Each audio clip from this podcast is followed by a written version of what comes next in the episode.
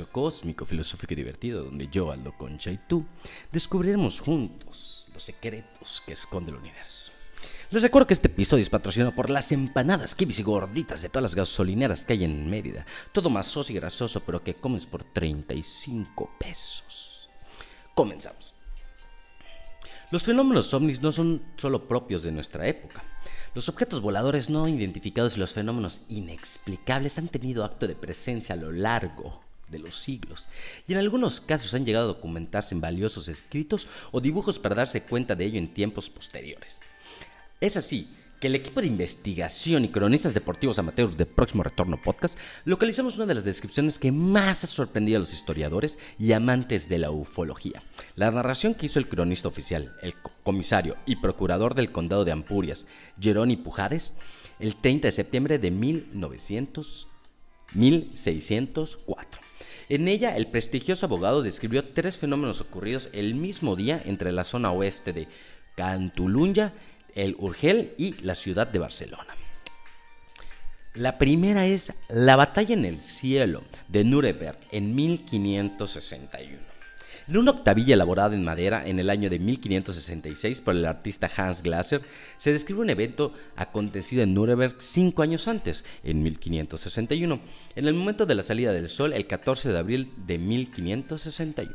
Dicha representación se conserva en la colección Wikiana Wakanda Forever de la Biblioteca Central de Zurich. Esta tabilla procede de Nuremberg y cuenta la muy horripilante aparición en el momento de la salida del sol, vista por muchas personas, tanto varones como mujeres. Y cito, eran esferas de color rojo sangre azulado negro, o discos anulares, cerca del sol, tres por ejemplo en fila, a veces cuatro en cuadrado, y también algunas olas, y también se han visto entre esas esferas algunas cruces de color sangre. Había también dos grandes tubos, o tres, en los cuales pequeños y grandes tubos estaban de a tres, también de a cuatro y más esferas. Y, todo, e, y todos estos ellos comenzaron a pelearse entre sí. El fenómeno duró aproximadamente una hora. Luego todo ello, como ofuscado por el sol, cayó a la tierra desde el cielo como si todo ardiera.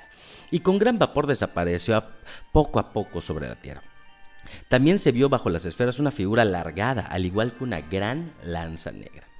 Naturalmente, esta visión se entendió como advertencia divina, ¿verdad?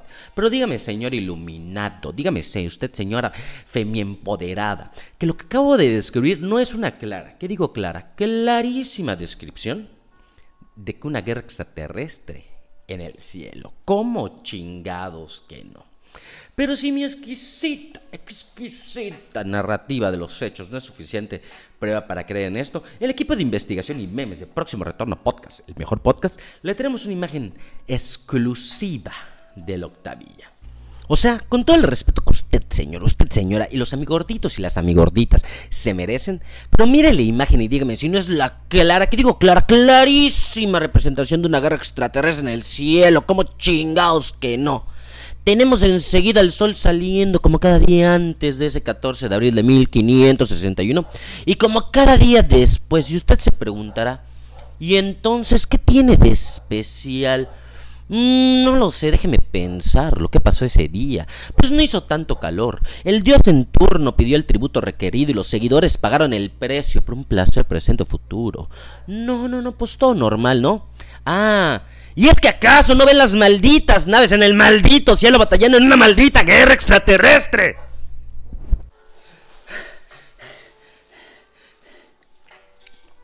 Una batalla entre tropas alienígenas en Urgel. Pujades describe que durante la mañana ya clara de aquel día en la zona de Belianes, actual municipio de la comarca de Ugel, se vieron en el aire pero muy bajo cerca del suelo grandes escuadrones de gente de armadas que batallaban con gran furor y ruido de armas. La explicación no detalla más que pueda recrearnos que eran esos ejércitos armados que volaban en el aire a baja altura. Algo similar se comenta en, la siguiente descripción del cronista, donde asegura que sobre la ciudad de Barcelona vieron sobrevolar algo así como una bandada de estorninos, pero del grosor y del negror de los cuervos, pero de muchas piernas y alas como langosta. Una descripción que aún inquieta, más si cabe que la primera. Puesto que las mentes más imaginativas podrían relacionarse a sus supuestas aves con pequeñas naves volando en formación. ¿Cómo ves, señor? ¿Cómo ves, señora? Pero si seguimos con el relato, Pujades deja de testimonio que finalmente esa misma noche cerca del monasterio de San Jerónimo de Valherbo se observaron unos grandes rayos de fuego como barras claras. En una época donde la proyección de luz en forma de foco láser no podía concebirse, ni mucho menos imaginarse, estamos hablando de 1500, años 1600, no existía la luz como la conocemos, señor, no existía la luz como conocemos, señora. Le puedo asegurar, señor, le puedo asegurar, señora, que tampoco existían los satélites o los globos aerostáticos, ¿no? Que a veces confunden a la gente cuando ve extraterrestres, porque siempre son globos meteorológicos. Pues en esas épocas no existían, así que quiero, quiero saber, ¿no? Quiero saber. Describir cualquier forma de luz, luz más allá de lo natural debía ser algo complicado. Ahí está la escueta. Y es que Pujades eh, da esta información del acontecido de aquella noche sobre la desaparición del monasterio de la montaña de Valherbron. estamos hablando de algo, de algo bastante, bastante complicado, ¿no? Entre algunos de estos avistamientos estudiados y documentados se encuentra una lista, una lista que hoy le traigo. Dada y, es una lista bastante larga. ¿eh? Es una lista que recopila todo avistamiento que que, va, que vamos a tener en este momento, les voy a dar información de cada registro en el mundo, en el planeta, desde, desde épocas antiguas, algunos, muchos, muchos casos, de todos los avistamientos extraterrestres, ovnis o inexplicables. Pero también, dada la larga lista de avistamientos que se han producido a lo largo de la historia, y que ya sé que no les gustan los videos largos, tú sabes quién eres, he decidido ponerles un video de Patricio montando un caballito en el fondo para que se entretengan. Encuentros cercanos del primero. Se trata de avistamientos a distancia de luces los que no se logran identificar, encontrándose a una distancia mínima de 500 pies o 150 metros cúbicos más o. Tenemos a Chile en 1868, ya que en Copiapó se registra un fenómeno celeste inexplicable. Los entusiastas describen como el primer avistamiento ovni Portugal, 1917. En el pueblo de Fátima, donde varios pastores dijeron que se les había aparecido la mismísima, mismísima Virgen de Fátima, una multitud de 70.000 personas dicen haber, sido, testigos del milagro del sol. Eso quiere decir que era ya de noche. La calma de la oscuridad nocturna se, se vislumbraba en las calles de aquel Portugal de 1917. Ah, claro, un Portugal eh, que venía eh, arrastrando, pues, pues, pues una ironía, ¿no? Que, que, que venía por esos Entonces, imagínese usted, imagínese usted, señor, de la noche, medio de la nave, y de repente ve una bola luminosa en el cielo. Claramente parece ser, pues todos los tecnológicos que conocemos al día de hoy no, no existen, ¿verdad? Entonces, pues, ¿qué cree usted que puede ser? China, 1948. En Copen, una fotografía anónima muestra un objeto extraño sobre una calle por la denominación de OVNI, Estados Unidos, 7 de enero de 1948. En Kentucky, el piloto Thomas Mandel muere mientras perseguía lo que se presume es un OVNI o objeto volador no identificado. La Antártida, julio y agosto de 1960. En la isla de Sesión e Islas Orcada, ocho avistamientos fueron realizados. La Armada Argentina y la Fuerza Aérea Chile emitieron comunicado sobre estos hechos. Estamos hablando, señor, hablando, señor, y para todos amigos, que no solo una, sino dos fuerzas militares de dos países que emitieron estos comunicados dejaron en sobredicho el, el ver diferentes de avistamientos de ovnis, mismos que no, tu, no, tuvieron explicación y a la fecha de hoy aún no son logrados. Estados Unidos 21 de julio de 1969. Cuando el Apolo 11 alunizó, Armstrong y Buzz Aldrin, los nuevos hombres en pisar la luna, vieron dos cosas misteriosas muy grandes con una luz brillante y lo que los estaba observando. Y es que esto, es que más que un mito, es una leyenda. Cada día va agarrando más fuerza entre la comunidad. Cada día va agarrando más fuerza entre, entre los conspiranoicos, entre nosotros, que, que gustamos y que disfrutamos de, pues, de este tipo de, de información y de este tipo de casos. Donde, donde se notan ciertos cortes, se notan ciertos antes de toma en, en las imágenes vistas por el mensaje. Donde se cree, se especula que diferentes naves, eh, diferentes razas alienígenas habitan, habitan nuestra, satélite natural y que interpretan bien mucho de, de los primeros acercamientos de la raza humana junto con diferentes razas extraterrestres. Irán en 1976. Sobre Teherán sucede el incidente ovni de Teherán, donde se ha visto un objeto identificado, que es detectado por radar y al que intenta receptar dos aviones de combate. Que aclarar, por supuesto, que nunca dieron con él. España, 1979. En el, en el aeropuerto de Manises, en Valencia, sucede el incidente ovni de Manises, en el que un avión comercial avista luces muy identificadas. Y esto queda grabado no solo en, en, en las personas, como usted sabe, ¿no? En, los aviones tienen, tienen cajas negras, tienen esto graban por cualquier accidente, están en comunicación siempre con, con diferentes torres de control, diferentes de gente que está monitoreando su y, y no solo toda, no solo toda esa gente fue testigo del que les acabo de denunciar, sino que pues, estamos hablando de 1980, ¿verdad? 1979, 1980, una, una época más cercana a nuestra actualidad, una época más cercana a nosotros. Y es que, pues, también otros los tripulantes de ese vuelo dan, dan, dan, pues, dan su testimonio de lo que, de lo que ellos vieron ese, ese día. España, 24 de julio de 1981. En Ochate, Castilla y León, Prudencio Murusuga fotografió una esfera blanca que parecía impactar contra él. O sea, lo, lo que se puede, lo que, se- lo que usted, usted narra la imagen, lo, lo que se puede encontrar en esta imagen, es lo que parecería ser un aterrizaje de, de una nave extraterrestre. Eh, Israel, Israel, Israel 2011. Eh, Jerusalén se pudo observar una estrella luz encima de la cúpula de la roca. Y después de los segundos se pudo observar cómo la luz se iba volando en gran velocidad hacia el espacio. Eso quiere decir, imagínate, imagínate usted, usted, señora, el dominguito, después de que se comió su torta cochinita, después de que sacó su barbacoa o su pozolito, como buen, buen actor, como buen hombre devoto o buen, o buena mujer devota al Señor. Decide, decide participar, pues, pues en esto, ¿no? en, en estas tradiciones eh, religiosas, culturales, de ir a misa. Y en usted, arriba, arriba de, su templo, arriba del edificio eh, católico, cristiano, o sea, de, de tu religión de preferencia, ve una luz postrada, misma que después logra perseguir a gran velocidad yendo hacia arriba. Estamos hablando del 2011, señor, estamos hablando del 2011. Esto hubiera pasado en los años 1950, pero sí le creo que sea un- un- una aparición más eh, milagrosa, ¿no? Un- Unas intervenciones divinas que, que, que Dios nos ángeles y diferentes entes se muestran la gente. Eso es 2011. Esas cosas ya, ya, ya no pasan tan desapercibidas. Argentina, 1990. En tu canal Alejandro Luna. En Argentina, en Alejandro Luna, un niño de 10 años. Barrio, de, los buenos. En el barrio del bosque, observó en el cielo una especie de nave circular que tenía dos niveles. La parte de abajo estaba hecha como de metal, con unos bultos que sobresalían. Se movía despacito y volaba muy bajo. El niño narra, el niño, el niño logró ver que tenía unas ventanas grandes con luces de distintos colores que, se prendían enseguida una tras otra, todo muy rápido. Todo algo que él no comprendía, su, su mente, su pequeño cerebro, de 10 años, niño de barrio, de la Argentina, de los 93 que jugaban, que a Maradona, eso que se a cometer la mano de Dios. Pues ese niño, ese me pudo ver, constatar de eso. Y además, hay que aclarar, lo, más importante, o lo más preocupante, es que, es que Luna asegura que, que esta nave no hacía ruido, porque usted, señor, señor, los gorditos y gorditas, en algún momento, en algún momento se, se pudieron haber dado cuenta, en algún momento pudieron haber vivido la situación de, de ver un avión de este, ¿no? De estar en la calle, de estar en su casa, de estar en su hamaca, en cualquier lado, y ver un avión, aunque a distancia, aunque a distancia está lejos, el avión, eh, pues obviamente emite ruidos, ¿no? El avión eh, permite, pues obviamente, tiene, tiene ruido.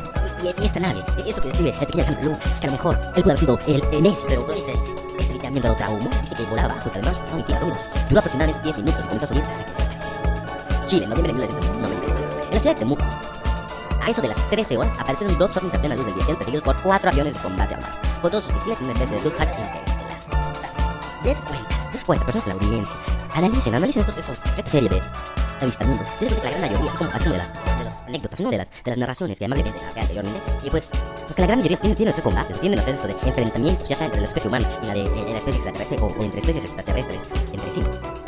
Encuentros cercanos del segundo tipo. Son aquellos que dejan rastros observables y en estos casos esos rastros pueden atribuirse a fenómenos terrestres. El primero, la Unión Soviética, 1948. En la base militar soviética Kapustin era de 1947, sucede el incidente de Yapustin Yar, donde un microbús había abatido un objeto no identificado. Estados Unidos, 24 de abril de 1964. En Socorro, Nuevo México, Lorín Zamora presenció el despegue de una nave que quemó el mar. España, 1936-1979. Incidente del misil poseedor de Canarias. O sea, mucho tiempo, eso es muy importante, eso, eso quiero, quiero hacer un, un paréntesis, quiero, quiero, quiero detener antes de decirlo. Porque por mucho, mucho tiempo se creyó que este incidente había sido un misil. Pues estamos hablando de haber generado eh, pues algún tipo de guerra, algún tipo de percance, ¿no? Y ya después, al, momento de, pues, de querer constatar eh, el origen de, pues, estos ataques, pues, no se logra. No se logra recuperar información, no se logra recuperar evidencia, ¿verdad? De, de algún ataque de estilo. ¿Cómo se llama? De, los ataques que podían ser en, este tipo de, de, ataques, ¿no? La Tierra. Perú, 16 de mayo de 2016. En San Gabriel de Paradero, Loreto, un grupo de pobladores aseguraron estos objetos de forma triangular que descendieron de la superficie dejando huellas y emitiendo. ¿no? Que, que yo creo que estas huellas eh, podemos, podemos perfectamente, perfectamente eh, identificarlas con los pues como los campos de siembra, ¿no? Con veces hemos visto imágenes de diferentes campos de siembra, donde se dejan diferentes, pues, diferentes imágenes, diferentes, eh, pues, diferentes símbolos, ¿no? que, que nosotros aún no tenemos la, la comprensión astronómica y espacial para entender. Pero si algún día logramos, tal vez pudiéramos enlazar, eh, pues, pues un contacto, una comunicación, y hasta, ¿por qué no?, una convivencia entre especies de diferentes planetas. Encuentros cercanos del tercer tipo. Los encuentros cercanos del tercer tipo incluyen el contacto de comunicación no solo con objetos voladores sino con supuestos seres extraterrestres. La bandera de Estados Unidos, Estados Unidos, 1961. Una pareja de nombre Betty Parnell es una visita aducida por extraterrestres. Recibieron una amplia cobertura de la prensa de Estados Unidos. Y es que no, son los primeros ni los últimos que han logrado, que se han, que se han colado en, en, en de información, que juran y perjuran haber sido producidos, haber tenido contacto extraterrestre. Y también haber sido, obviamente, parte de algún tipo de, experimento o tratamiento. Fíjense, primero de 1965. En Belezón, en Fernando, Mauricio Speed, eh, observó a dos humanoides que con una rama de árbol, o lo que él, lo que él describe como una rama de árbol, ¿no? Pero pues, pues claramente, digo, yo, yo, yo he agarrado muchas ramas de árbol en, en, en la larga de mi vida y le he pegado a mucha gente con yo creo que, nadie ha quedado paralizado, ¿no? Esto de, esto, ¿no? Eh, saluda a todos los que les he pegado con una árbol. Inglaterra, 1908. En el Reino Unido sucede el incidente ovni de Britain House Party, un avistamiento tomado al principio como un avión estrellado, pero que después impactó a todos los testigos, al no poder identificar el avión construido en la Tierra. Y por último, para finalizar los aspectos de, pues, de esta lista, ¿no? Eh, los encuentros sin clasificar. Aquí está un poquito más, complicado porque estamos hablando de acontecimientos que, si bien eh, no tienen explicación, tampoco caen o quedan ¿no? en, pues, los tres anteriores parámetros que, que, que, que sí pueden ser medidos, valga la redundancia. Estados Unidos, 19 de abril de 1897. En el pueblo de Aurora, Texas, sucede el incidente de Aurora, en el que un objeto no identificado se estrella contra un monumento. Estados Unidos, 24 de junio de 1947. El lanzamiento de Kenneth Arnold, que, populariza el término de platillo volador, ya que este es uno, es uno de los primeros, más que de, de, pues el primero que que, cubre las características. O sea, que ya no es eh, eh, una persona testariando, que ya no es una persona solo diciendo haber visto algo, sino que es el primero que logra mostrar una, una clara evidencia. Sí, logra mostrar una fotografía, una imagen donde se ve claramente un ovni, no una nave extraterrestre. Por esto mismo, este se le da el nombre, o se le populariza como platillos voladores. Estados Unidos, 4 de julio, eh, cumpleaños de 1920. En Roswell, Nuevo México, sucede el incidente de la Roswell. Muchos los que están invitados, según una popular teoría de fue ocultado por el gobierno de Estados Unidos. Y que claro, clarísimo que sí. Vamos a estar manejando personalmente aquí en su podcast, por supuesto, en los podcasts. Pero realmente vamos a platicar un poco. Básicamente, la noche de 4 de julio o 14 de julio de 1947, dependiendo de la fuente que usted consulte, en Roswell, Nuevo México, pasa esta. Pero además está lleno de intriga, además está lleno de, pues vamos a decir, de cosas que no igual, de cosas que no quieren. Está, está, está marcado en el periódico de Nuevo México, en Roswell, el 4 de julio o 14 de julio de 1947, o sea, el anterior, tanto el 5 de julio el 15 de julio de 1947, ese accidente, porque salió en los periódicos. La gente alrededor no solo vio el accidente, no solo interactuó con la nave, sino que mucho, mucho, mucho se dice que muchos granjeros, mucha gente que vivía o se situaba alrededor, logró extraer parte de las naves espaciales, ya que el ejército, y a lo que yo soy seguro estuvieron involucrados los hombres de negros, tuvieron que ir casa por casa a rescatar estas piezas, y no todas las piezas, eh, piezas, perdón, perdón, fueron recolectadas, ¿no? Además también eh, eh, hay, una grabación de un reporte de la policía, hay una grabación de una, una radiodifusora de, que comentó la noticia, y así como el rápido movimiento de, pues, el ejército de Estados Unidos, ya saben, los hombres negros. Brasil, 1977. En la isla brasileña de Corales sucede el incidente de Corales. En una oleada de objetos no identificados llegan a 37 personas, las cuales mueren dos, que obliga a. El ejército aún recibe ocho. Y estamos tomando en cuenta que, que si bien de 37 personas heridas, solo, solo, solo dos fallecen, ¿no? Que, que es un mínimo, que es un mínimo, no ni el 10% de la gente eh, involucrada, pues, pero sí es la primera, la primera interacción eh, ovni-humana donde hay un fallecimiento. O estamos hablando que estas dos personas fallecieron por algo que está fuera de la Tierra. Entonces, amigos, imagínate eso. Nosotros nos preocupamos, nosotros nos levantamos todos los días, desayunamos y conocemos de casa. Porque si no desayunas, el señor, señor, que está muy mal, usted debe desayunar, pero por eso usted sale de casa y a trabajar, nosotros nos preocupamos de todos los, de todos los daños. De los percances siniestros y accidentes que podrían acontecernos en nuestro camino de trabajo, de trabajo y de regreso, ¿no? Digo, somos una de las especies más frágiles, los animales que con, con los que coexistimos, cohabitamos este planeta, pero están mucho más adaptados y mucho más esto de preparados, para una vida más difícil, una vida más dura, para, para, para sobrevivir muchos percances naturales y hasta artificiales provocados por nosotros. Pero el humano es muy una especie, eh, pues, pues si bien desarrollada intelectualmente, ¿no? Pues el intelecto, la razón, pero, pero físicamente no somos preparados para, para, para ese tipo de, pues, de sucesos, ¿no? Y pues aquí lo importante es que además tenemos que agregarle el, pues, el espectro extraterrestre, porque podríamos morir por algo que venga fuera de la Tierra. En Chile, sobre todo en la región de Acuña, han venido sucediendo varios casos de diferentes avistamientos desde la década de 1970. Sea como fuera la percepción de lo ocurrido, difiere notablemente en función de la época. Si ahora algunos podrían pensarse en presencias alienígenas y batallas de seres de otros mundos en nuestro planeta, pues claramente en aquella época se decantaba más por pensar en castigos divinos y en, pues, en reacciones celestiales, ¿no?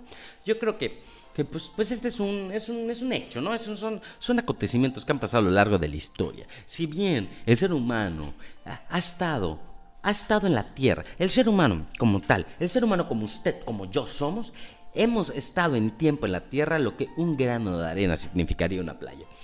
Entonces yo creo que a lo largo, a lo mucho, mucho, mucho largo del, del, tiempo de la historia, estos seres, estos vecinos interestelares, pues nos han visitado, ¿no? Y, y pues obviamente, eh, nosotros ahorita contamos con una tecnología, contamos con cierto tipo de mecanismos que nos pueden servir para identificar, para buscar y cazar estos seres. Pero en, en, épocas antiguas, pues era mucho más fácil creer que todo era eh, gracias a Dios, ¿no? Y, y digo, eh, no, no, no es por querer venderle este tema de los extraterrestres, señor. Claro que no, señor. Usted sabe que los extraterrestres existen, ¿verdad? Pero la cuestión aquí es que, pues, antes, como ahorita nos podemos explicar por qué sale el sol y por qué sale la luna, claramente, ¿no? Hay una, hay una cuestión de rotación de la Tierra, hay una cuestión de, de, de movimiento de traslación y, y, pues todo lo que conocemos. Pero en esas épocas no existía esa información. Entonces era más fácil, era más fácil pensar en un Dios, era más fácil pensar en dioses. Así que, usted señor y usted señor en casita, ¿qué opina de estos extra interesantes avistamientos? Puesto que lamentablemente el, tiempo en internet escasea. Y, y, y, antes de despedirme, antes de pasar a la gustada, a la gustada despedida de, de este es su podcast próximo retorno, eh, me gustaría platicar con ustedes un poquito antes, ¿no? Si, pues eh, estamos empezando el mes de octubre, eh, mentira, estamos a mediados de octubre. el caso está que se acerca cada vez más, se acerca cada mes más, pues Halloween, ¿no?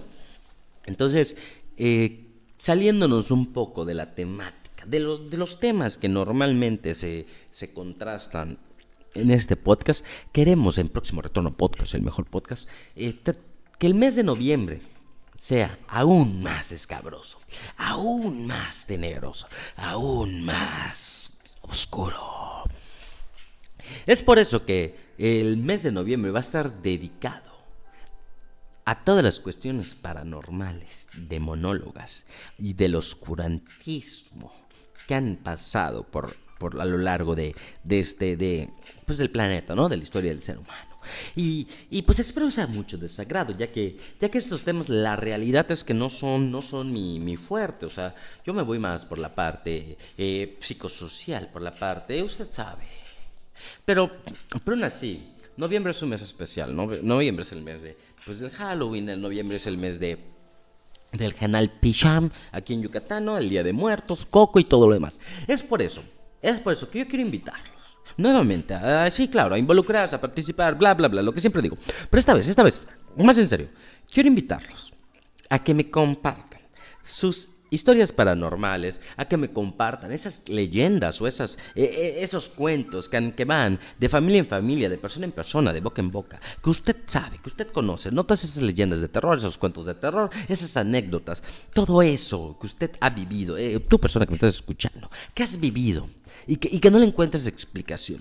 Me gustaría que me lo compartan, en serio, y yo poder hacérselo llegar aquí. Pues a toda la gente que escucha este podcast, a los miles, miles y millones de gentes que escucha este podcast, ¿verdad?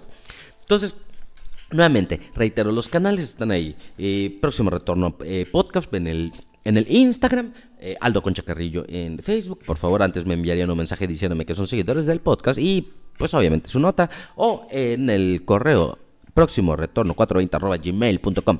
Próximo retorno 420 gmail.com a cualquiera de esos tres canales, pues donde puede hacer llegar su, pues, pues ahora sí que su anécdota paranormal, su leyenda de, pues a lo mejor del, del país, del estado, de la ciudad, o, o, del municipio donde usted colinde, que sea muy famoso, y pues así poder tocar estos temas más escabrosos, así vivir el Halloween de verdad, ¿no? Y pues yo quiero recordarle también que se suscriba, que dé like y que lo parte y lo comparta con todos sus amigos y conocidos, para que así este podcast, su podcast, próximo retorno, el mejor podcast, llegue a más gente y más gente podamos hablar de estos temas que nos encantan. Yo le deseo muy bonito día, muy bonita tarde, muy bonita noche, porque no importa cuándo esté escuchando esto, mientras, porque lo importante es que lo escuche. Bye.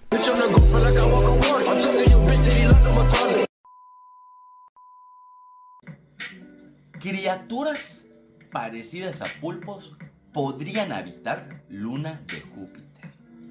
El escritor inglés de temas científicos Arthur C. Clarke dijo alguna vez, existen dos posibilidades, que estemos solos en el universo o que estemos acompañados. Ambas son igualmente aterradoras.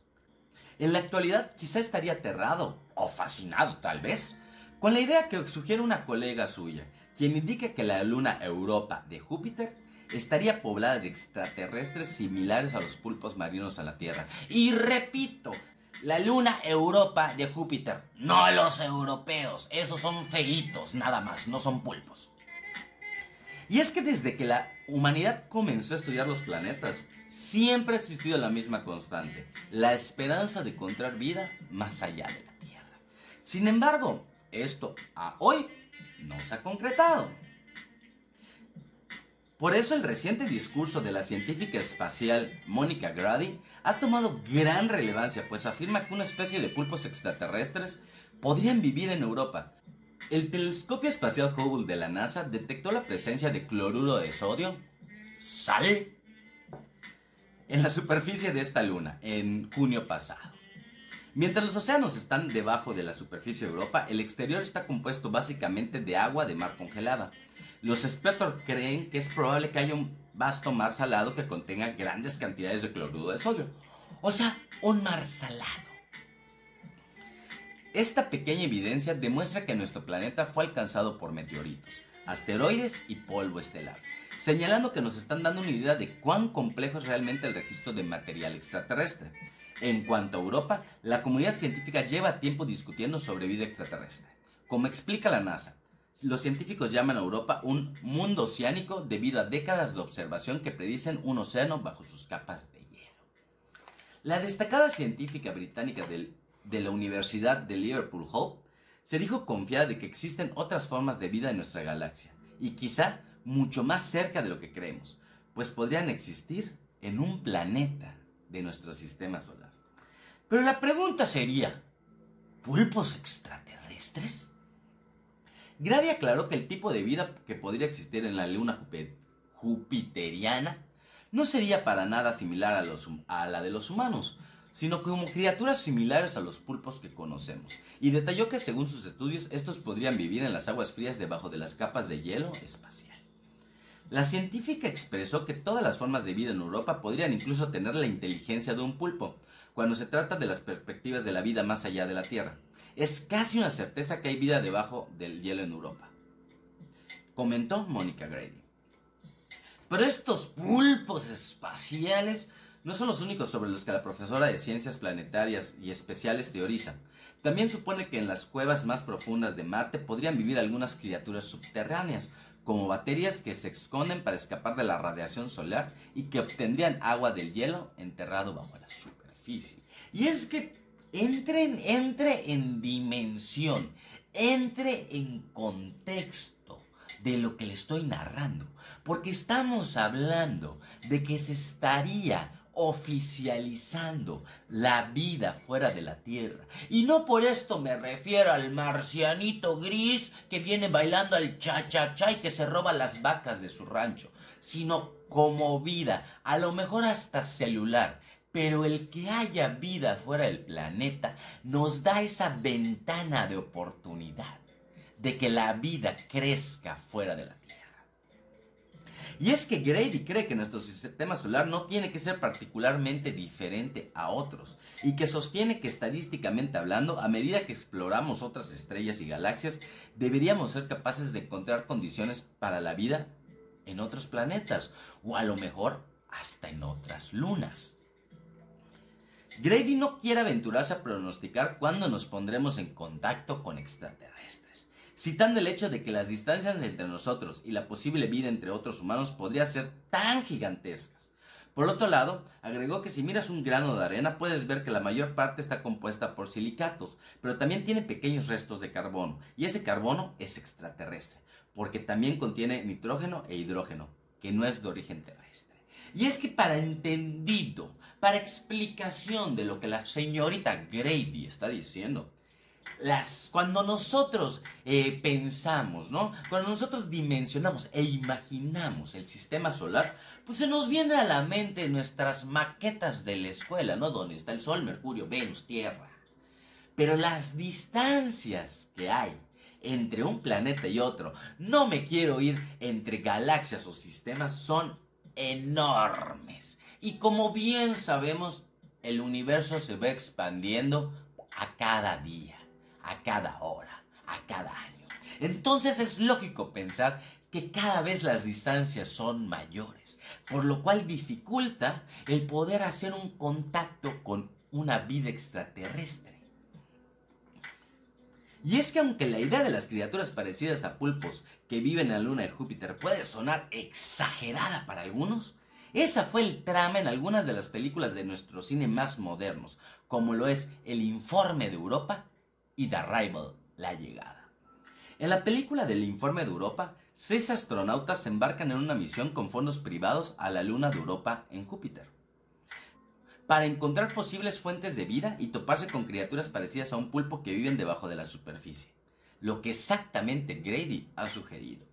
Y en la película estelarizada por Amy Adams, ganadora del Globo de Oro a la Mejor Actriz en 2004, y Jeremy Rayner, a.k. Hawkeye, a.k tu héroe y Dios personal, la llegada, nos cuenta una visión bastante realista de cómo se podría reproducir un contacto entre la humanidad y una especie extraterrestre. Y es que si usted, señor, usted, señora, no se ha dado el privilegio o la oportunidad de ver esta semejante obra de arte, yo le propongo poner pausa en este momento, ir a su sistema de streaming favorito donde se encuentra la película, porque en próximo retorno no alentamos la ilegalidad ni la piratería, y vea esta película. Y cuando la termine de ver, regrese y continúe escuchando este su podcast. Para los que ya vimos, ¿no? Para los que ya vimos la película, para los que ya la conocemos, quiero hacer un pequeño review y enfocarme en ciertos puntos claves, ya que como bien sabemos, a mí tal vez esta parte, tal vez esto que les voy a decir, no ha pasado por su cabeza o no ha logrado eh, conectar, ¿no? En idea. Pero no hay mucha diferencia entre Arrival e Interestelar. Dos películas que hablan del espacio. Y cuando me refiero a que no hay mucha diferencia, es que, que básicamente, o sea, en, un desglose muy, muy, muy desmenuzado, las películas tratan básicamente de lo mismo, ¿no? La humanidad enfrentándose a un problema futuro sin poder resolver y una presencia más allá de la Tierra es la que los ayuda a superar ese problema, ¿no? Obviamente, obviamente, yo sé que en los comentarios, antes de escuchar mi idea, antes de subirse al tren del mame al cual yo quiero que usted me acompañe, voy a ver comentarios de cómo se ve que no sabes nada de cine, cómo se ve que ni siquiera tienes un contexto, porque hablan de cosas diferentes. Uno habla de la gravedad, de los viajes interestelares y el otro habla. Sí, sí, sí, lo sé, lo sé, carajo. Pero quiero que me siga, ¿no? Quiero que me, que me acompañe a esta idea. Donde en la, en, la, en la película de Arrival, el personaje de Amy Adams es una traductora, ¿no? Es una, es una políglota, una traductora. Y, y llega un punto, ¿no? Al inicio de la historia, donde 12 naves, 12 ovnis, ¿no? Llamándolos literalmente como objetos eh, voladores no identificados, aparecen en ciertas ciudades de la Tierra, ¿no? Y este, y este es un primer impacto, ¿no? Porque tal vez, tal vez usted no lo había pensado, tal vez si no había visto la película o si la película no le fue del todo interesante, no se había puesto a pensar. Pero este es un gran impacto de que si existiera esta vida extraterrestre y de que si esa vida extraterrestre llegara a la Tierra, la dificultad que podría generar la comunicación. Porque como en la película nos muestran, no sabríamos las intenciones de la visita, así como podría ser una visita de manera amistosa, una visita que buscara la unión de dos sociedades con un fin mayor, también podría ser motivo de una guerra o un ataque a la cual claramente no estaríamos preparados. Y no quiero describir y narrar toda la película, pero el fundamento, lo más importante, es que las criaturas eran exactamente parecido a pulpos. Y su manera, ¿no? La manera en la que ellos logran empezar a tratar de comunicarse con los humanos es arrojando tinta como un pulpo lo haría. Y es que no en verdad no es descabellado, porque nosotros tenemos la vaga idea de que la vida extraterrestre sería muy semejante a la nuestra, ¿no? En aspecto humanoide, en aspecto en aspecto seres bípedos, ¿no? Muy similares a nosotros. Pero ¿qué nos hace pensar que en todos los planetas, que en todas las constelaciones y galaxias, las situaciones y causalidades y casualidades que llevó al origen de la vida sea exactamente similar, ya que aquí en la Tierra los changos fueron los que evolucionaron. A lo que somos nosotros, pero podría ser que en otro planeta, que en otro sistema, en otra galaxia, hayan sido seres similares a los dinosaurios, a lo que nosotros conocemos como reptilianos, que sabemos que sí existen en nuestro planeta. Así como en otros, tal vez haya sido una vaca, un perro o pulpos, como lo expresa bien Grady, y estas dos grandes películas icónicas del cine. Y es que hasta el mismo Charles Darwin el padre de la evolución, en un esboza cómo podrían ser realmente las criaturas que habitan en otros planetas, a los que él los bautiza como octomictas. Para ilustrarnos sobre ello, un grupo de zoólogos de la Universidad de Oxford ha aplicado los principios básicos de la biología a la posible existencia de seres en otros planetas. Los investigadores dirigidos por el biólogo evolutivo Stuart West se han basado en la regla fundamental que rige la vida de la Tierra, la teoría de la evolución. Enunciada por primera vez por Charles Darwin y Alfred Russel Wallace en el siglo XIX, y que a su vez también ha evolucionado desde su formulación inicial. Los autores del estudio, publicado en la revista International Journal of Astrobiology de la Universidad de Cambridge, reconocen que es aventurado especular sobre las características de un posible organismo alienígena. Cito, No hay razón teórica para que no, para que no puedan estar basados en el silicio y no tener ojos, pero al menos se muestran confiados de que su existencia es algo probable. Incluso si el 0.001% de esos planetas que se estima, ¿no? O sea, que estimamos se habitan en la Vía Láctea, podrían engendrar vida, significaría que 200.000 planetas estarían habitados por seres extraterrestres. Y es que para elaborar su modelo, los investigadores se basan en el principio de la selección natural, el mecanismo evolutivo por el cual las especies van cambiando gracias a la aparición fortuita de ciertas variaciones genéticas que perduran al conferir una mejor adaptación en el medio. La selección natural es un resorte de la, evolución ampliamente estudiado y corroborado en nuestro planeta. El estudio de West y sus colaboradores no es el primero que utiliza los principios evolutivos para aventurar cómo podrían ser los alienígenas. Una de las especulaciones más citadas es la que se elaboró en 1976 por los astrofísicos Carl Sagan y Edwin Salvalter. Los dos científicos imaginaron un planeta gigante gaseoso como Júpiter en cuya atmósfera podrían haber evolucionado tres clases de criaturas voladoras los hundientes, que serían similares al plancton de nuestros mares, los flotantes, como grandes globos que se alimentan de los hundientes, y los cazadores, depredadores que acechan a los flotantes. La vida compleja surge cuando las células comienzan a agregarse para trabajar en equipo. Para West y sus colaboradores, la clave que, para que aparezca esta complejidad es lo que llaman grandes transiciones en la individualidad. Es entonces cuando un grupo de individuos que antes podían replicarse independientemente cooperan para formar una nueva vida, una nueva forma de vida, más compleja, a un organismo de nivel superior.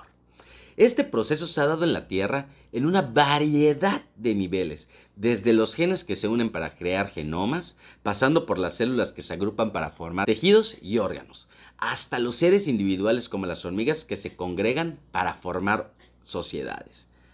Para ilustrar todo este esquema, West y sus colaboradores proponen como modelo una criatura ficticia, el alienígena de Darwin, llamado Octomita. Se trata de un organismo formado por un cuerpo central rodeado de varios brazos, cada uno de los cuales es el resultado de la evolución de seres individuales. Cada brazo está formado por partes similares de nuestras células, las cuales a su vez contienen moléculas capaces de replicarse como nuestro ADN. Cada colección de entidades de nivel inferior ha alineado sus intereses evolutivos de modo que se elimina el conflicto escriben estos autores. Estas entidades se asocian a una división del trabajo con varias partes especializándose en tareas diversas de manera que son mutuamente dependientes, ¿verdad? Y es que dése cuenta cómo desde el mensaje con el que inicié esta transmisión a el tema que quise que usted le llegara esta noche, nos damos cuenta cómo la unión hace la fuerza y que al final como seres biológicamente iguales tenemos que estar unidos, tenemos que evolucionar, hay que dejar de jalar cada quien por su lado y empezar a jalar en equipo. Repito, la unión hace la fuerza y mientras más unidos y mientras más cercanos seamos uno de nosotros, en verdad, cada vez nos va a ir mejor. Y es que no quiero que tenga una idea hippie de amor y paz y de un mundo unido, pero en verdad, o sea, llevémoslos a un caso práctico, como lo puede ser el fútbol. Démonos cuenta cómo cuando mejor se lleve ese equipo, cuando mejor trabaje en conjunto, ¿no? Y cuando esos egos y esas individualidades se hacen a un lado con tal de lograr un objetivo en común, los resultados llegan, ¿no? Podemos hablar de infinidad e infinidad de casos. Pero yo creo que el más reciente, al menos en cuanto a fútbol estamos hablando, podría ser el caso del equipo Leicester City de la liga inglesa, que es un equipo, o al menos en ese entonces, era un equipo muy, muy, muy limitado, ¿no? En cuanto al dinero y en cuanto a las figuras o personalidades que podían jugar en el equipo. Pero en esa unión de metas, en esa unión, en verdad, entre la directiva, entre el entrenador y entre los jugadores, donde sin importar quién era más o quién era menos, sino que lo importante, lo importante realmente era el resultado final, lograron ser campeones de una de las ligas más exigentes que existen en el fútbol, ¿no?